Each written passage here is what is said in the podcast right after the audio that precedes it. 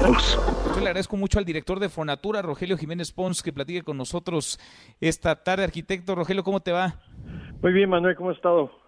Bien, muchas gracias, gracias por platicar con nosotros. ¿El tren Maya entonces no se detiene? ¿Sigue en construcción? Sí, mira, todavía no estamos en construcción, tenemos todos los procesos de licitación.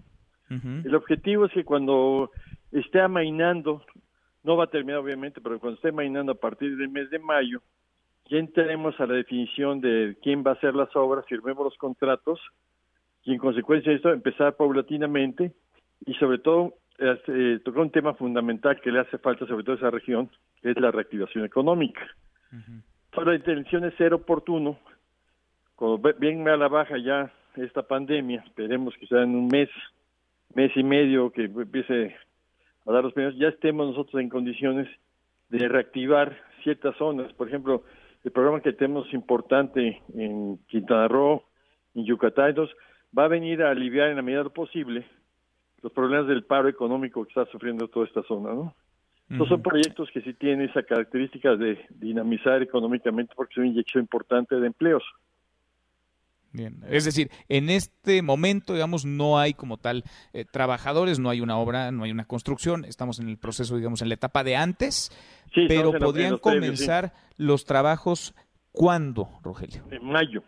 En, mayo. Los primeros días de mayo, firmamos contrato el 30 de, de abril, el primer tramo, se empieza todo esto en mayo, evidentemente esto va de menos a más.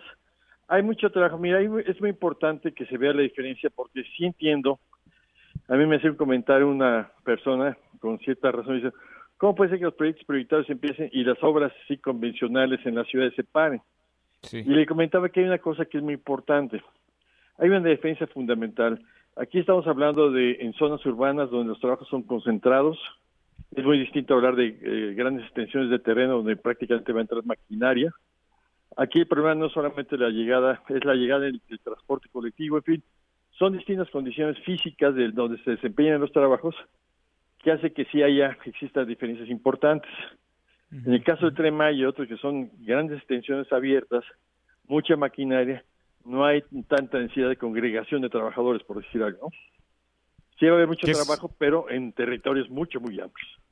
Sí, porque hay quienes acusan incongruencia o dicen, bueno, hay trato preferencial, ¿no? Yo estoy este, con la soga en el cuello, estoy contra las cuerdas y los proyectos prioritarios esos no paran, esos no se detienen.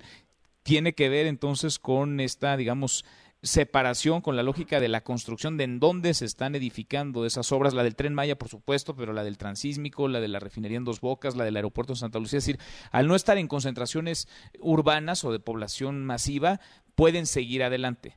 Así es, y de hecho con un control mucho más importante, por ejemplo, un trabajador de la construcción llega por a través de transporte colectivo a sus frentes de obra aquí en la ciudad y evidentemente pues es, de los contextos importantes puede, puede llegar a ser el transporte.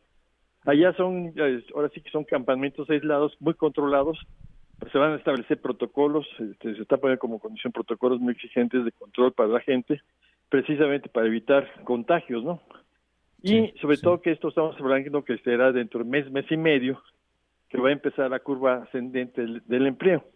Entonces son programaciones completamente distintas. Yo sé que, el, bueno, sí, sí, sí afecta, es una crisis que afecta a todos, ¿no?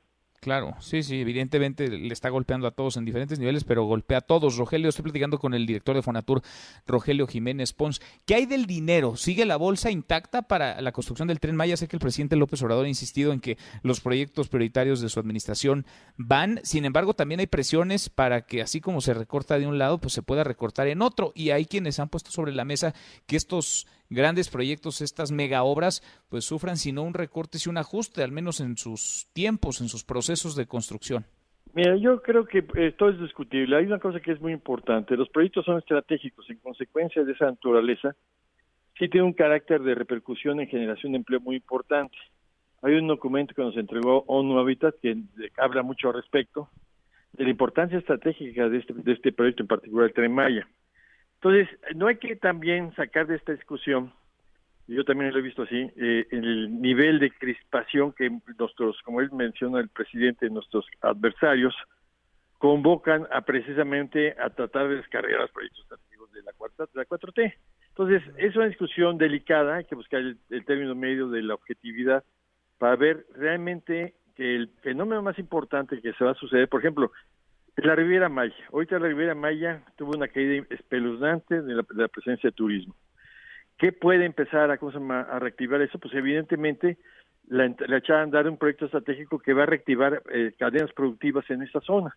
Si bien nuestros técnicos no van a ocupar los hoteles cinco estrellas y de gran lujo que hay allá, sí va a haber una reactivación de hoteles medianos, de instalaciones de alimentos, de servicios, etcétera, etcétera, que poco a poco.